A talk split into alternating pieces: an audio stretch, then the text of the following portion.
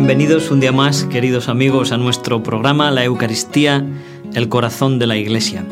Les habla el Padre Félix López.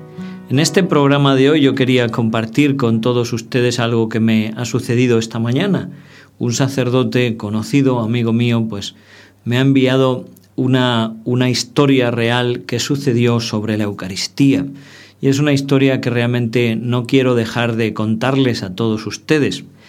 Es una historia donde una señora sencilla del pueblo, una señora de limitados recursos económicos, fue a una carnicería para pedirle a un carnicero un poco de carne. Cuando él le pidió el dinero, ella dijo, pues mira, yo no tengo dinero para pagarte. Lo que voy a hacer va a ser pagarte con oraciones. Yo voy a ir ahora a la misa y voy a rezar por ti y voy a ofrecer por ti la comunión de hoy y esa es mi forma de pagarte. Y el carnicero, en presencia de, un capitán del ejército que era amigo suyo, estaba también presente en la carnicería, de alguna forma burlona, le decía a esta señora, pues muy bien, usted vaya y rece por mí, y después de la misa venga usted por aquí. Y entonces yo le voy a dar tanta carne como pese una misa. Y así quedó la cosa. La señora se fue a participar devotamente en su misa, recibió la comunión, rezó por el carnicero y después volvió a la carnicería. El carnicero, irónicamente, escribió en un papel peso de una misa y lo puso en uno de los platillos de la balanza. Y en el otro platillo de la balanza puso un trozo pequeño de carne, un trozo pequeño, lo suficientemente grande, pensaba él, pues para eh, vencer mucho más el platillo de la balanza, vencer el peso de aquel papel. Lo cual sería su sorpresa cuando, al poner el trozo de carne, la balanza cedió en el sentido donde estaba el papel, papel que tenía escrito peso de una misa. Un poco sorprendido cogió un trozo más grande de carne, lo puso en la balanza y la balanza siguió inclinada en aquel platillo donde estaba escrito peso de una misa. Aquel hombre medio nervioso comenzó a mirar y a comprobar si es que algunos de los mecanismos de la balanza se habían atascado, se habían averiado, pero comprobó que todo estaba perfectamente bien. Y cogió un trozo grande, una pata entera de un cerdo, y la puso en el platillo de la balanza. Y aún así seguía pesando más aquel papel donde estaba escrito el peso de una misa. Aquel carnicero se convirtió, aquel carnicero recibió la gracia de la fe y le prometió a aquella mujer pobre que cada día podría venir a su carnicería para recibir gratis un trozo de carne, para tener su sustento. Y el capitán, un capitán que era católico pero vivía con mucha frialdad su fe, volvió a practicar verdaderamente su fe, tuvo dos hijos, dos hijos que fueron sacerdotes. Este capitán les exhortaba a sus dos hijos sacerdotes a vivir siempre la misa, especialmente con una gran devoción, a vivirla con mucho respeto, con una fe viva, con gran amor. Esos dos hijos sacerdotes, uno fue jesuita, el padre González, que es el que cuenta esta anécdota recibida de los labios de su padre, aquel capitán un poco frío e incrédulo que estaba en aquella carnicería, donde una mujer piadosa venía a pedir la carne ¿eh? que pesaba una misa. Esta es una historia que nos tiene que ayudar también a conocer de una forma sencilla como Dios a veces muestra a través de prodigios el valor de lo que nuestros ojos no ven, que es la celebración de la Eucaristía. Cuando la Iglesia celebra la Eucaristía, el memorial de la muerte y de la resurrección del Señor, se hace realmente presente este acontecimiento central de salvación y se realiza la obra de nuestra redención. La Iglesia exulta cuando contempla todo esto, la Iglesia se llena de gozo, Y la Iglesia lleva 20 siglos cantando de gratitud a Dios a través de sus poetas, a través de sus místicos, a través de sus doctores, a través de los fieles sencillos y también a través de su magisterio, de la enseñanza autorizada. La Iglesia grita, ¿qué más ha podido hacer el Señor por nosotros? ¿Qué más ha podido darnos? Dice Juan Pablo II, verdaderamente en la Eucaristía Cristo nos muestra un amor que llega hasta el extremo, un amor que no conoce medida. Cuando Cristo instituye la Eucaristía, añade ese matiz, esto es mi cuerpo que va a ser entregado por vosotros. Estas palabras de ser entregado nos están haciendo referencia a la realidad sacrificial. No solamente les afirma que aquel pan, aquel vino van a ser transformados en su cuerpo y en su sangre, sino que va a tener lugar un sacrificio. Es la celebración sacramental del sacrificio que Él va a consumar unas horas más tarde en la cruz. De tal forma que la Eucaristía es para nosotros, la Eucaristía es, como digo, de una forma inseparable el memorial sacrificial que perpetúa el sacrificio de la cruz y al mismo tiempo banquete sagrado de la comunión en el cuerpo y la sangre del Señor. Lo más grande de este sacrificio y de este misterio es que cada uno de nosotros puede tener un contacto actual, un contacto vivo. Hoy yo puedo ver a Cristo cara a cara de alguna forma. Hoy yo puedo entrar en contacto personal con Cristo, en contacto personal con su cruz, y con su resurrección. Mis pecados pueden ser perdonados porque Cristo sigue haciendo vivo su sacrificio, su único sacrificio, a través de la celebración de la Eucaristía. No es otro, es solamente el único sacrificio de Cristo que se actualiza, que se hace presente a través de la celebración eucarística. Es necesario que nosotros comprendamos la grandeza de este misterio y cómo la Eucaristía es la realización del don que Cristo hace de sí mismo al Padre. Cristo lleva hasta el extremo su amor que se hace obediencia, su amor que se hace entrega filial a su Padre por nuestra salvación. En ese sacrificio de Cristo hemos sido también asociados cada uno de nosotros. Y qué importante es esto que estamos hablando ahora, queridos hermanos. Esto es algo realmente esencial.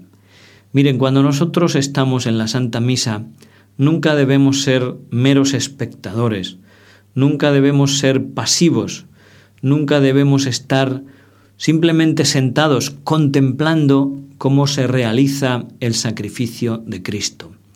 De alguna forma nosotros hemos sido invitados también a participar uniéndonos y asociándonos a su sacrificio.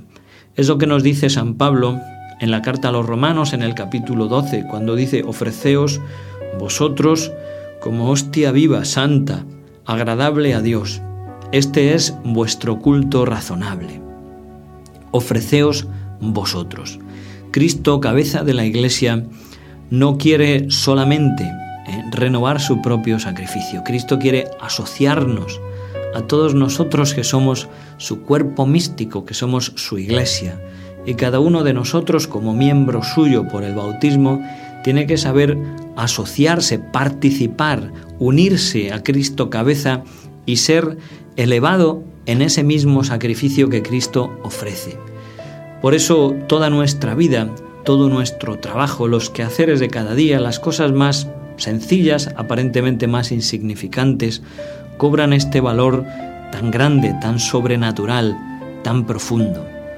Los trabajos de cada día en la cocina, en, el, en las labores, en la rutina, eso que a veces puede resultar como pesante, como aburrido, todo eso tiene un valor inmenso cuando sabemos ofrecerlo con Cristo cuando constituimos de todas las realidades cotidianas de nuestra existencia, sabemos unirlas con Cristo y presentarlas con Él a Dios Padre.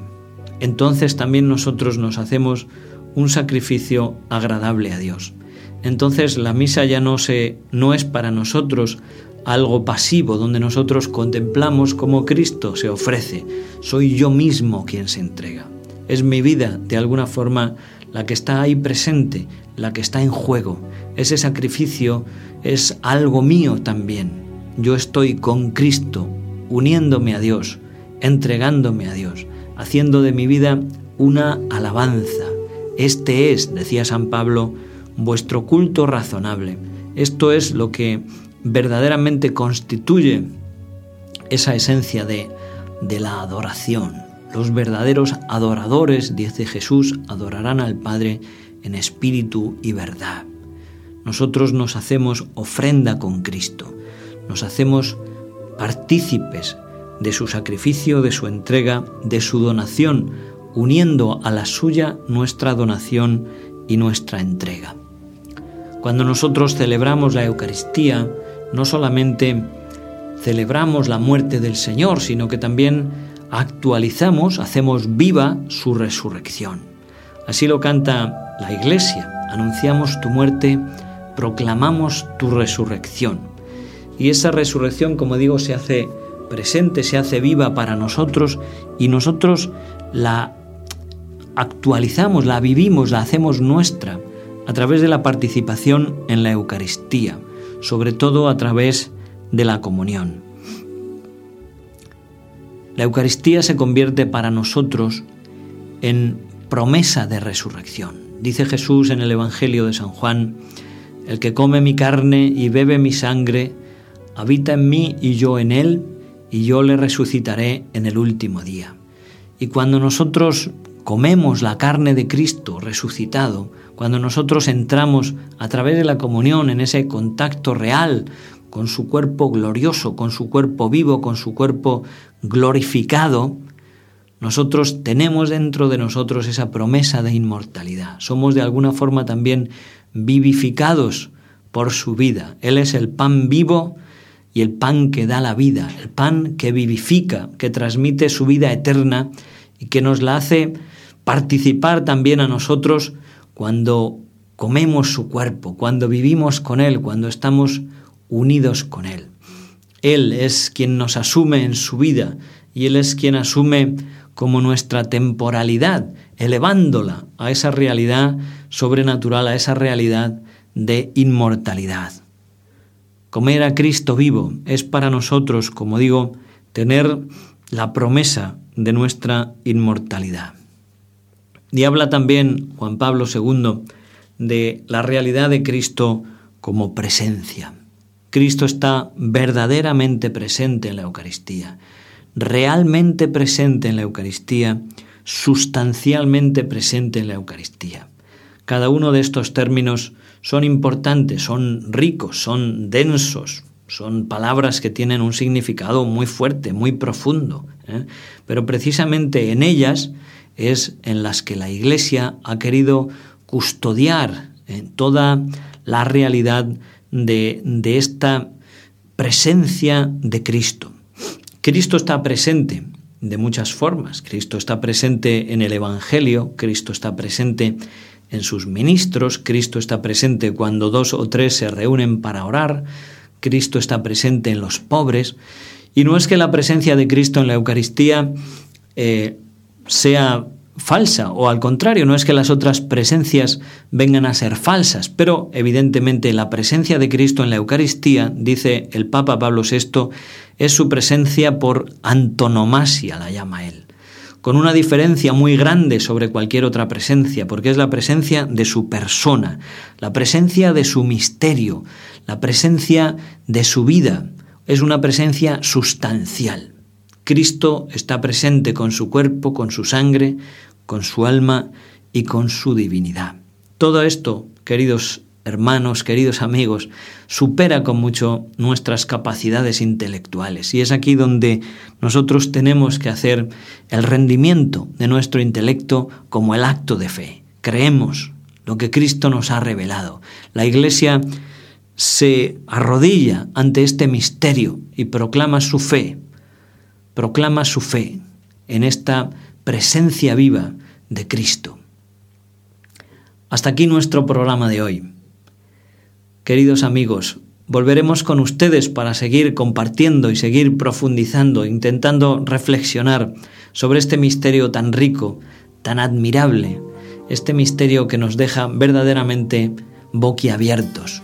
Es lo que el Papa Juan Pablo II pretendía, despertar en la Iglesia el asombro y la admiración ante la Eucaristía. Ojalá que estos programas nos ayuden a todos nosotros a admirarnos eh, ante esta riqueza de amor que Cristo nos da en la Eucaristía. Pues nada más, que Dios les bendiga como siempre les ha hablado el Padre Félix López en este programa La Eucaristía, Corazón de la Iglesia. Gracias por escucharnos y hasta siempre.